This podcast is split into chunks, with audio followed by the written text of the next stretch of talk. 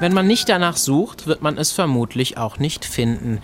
Das Nachttopfmuseum von Brigitte Breuer versteckt sich am Rand des Simmerbachs in einer Ortsgemeinde, die nicht einmal 500 Einwohner zählt.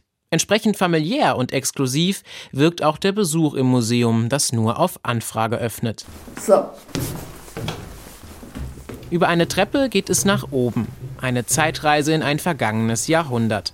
Für ihre Gäste, die Brigitte Breuer persönlich durch das Museum führt, öffnet sie die Rollläden und präsentiert Exponate, die vor zu viel Sonneneinstrahlung geschützt werden sollen. Als kleinen Appetithappen zeigt sie erst einmal, was ihr Museum abseits von Nachttöpfen zu bieten hat. Und das ist eine ganze Menge, denn auch hier hat die passionierte Sammlerin verschiedenste Lieblingsstücke zusammengetragen. Skier aus den 50ern, alte Puppenhäuser und Teddybären sind zu sehen.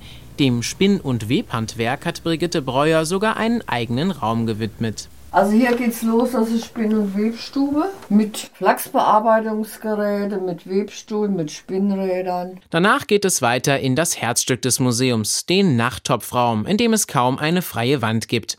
Hunderte Nachttöpfe aus dem 18., 19. und frühen 20. Jahrhundert reihen sich in Regalen und Schränken aneinander. Heute sind die antiquarischen Stücke zwischen 15 und mehreren hundert Euro wert, je nach Herkunft und Machart. Beinahe 700 Stück in allen Farben und Formen sind es mittlerweile, schätzt Brigitte Breuer. Gar nicht so leicht, da den Überblick zu behalten.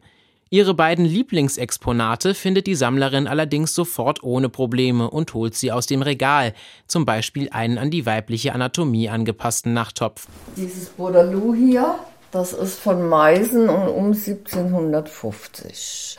Das ist also ein ganz tolles Stück. Und dann gibt es hier noch einen tollen Spruch, den mag ich auch sehr gerne.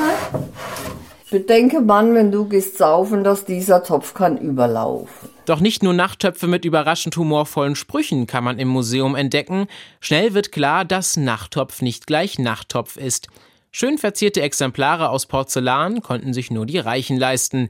Für das ärmere Volk mussten einfache Gefäße aus Ton und Emaille her.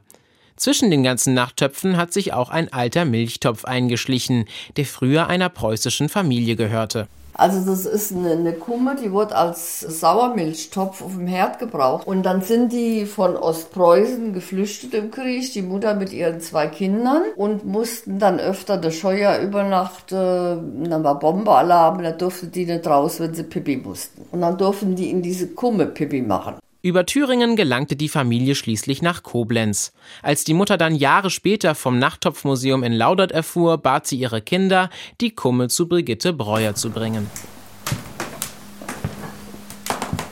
Wenn man durch das Museum schlendert, spürt man förmlich Brigitte Breuers Liebe zu Relikten aus der Vergangenheit. Auf dem Flohmarkt erwarb sie in den 80ern ihren ersten Nachttopf, einfach weil sie ihn schön fand und als Blumentopf benutzen wollte.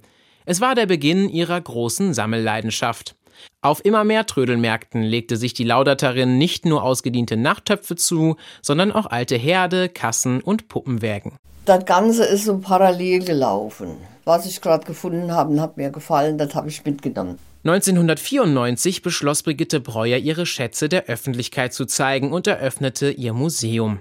Hier drinnen könnte man eigentlich gut überleben, sagt die Sammlerin. Herd, Töpfe, alles ist da.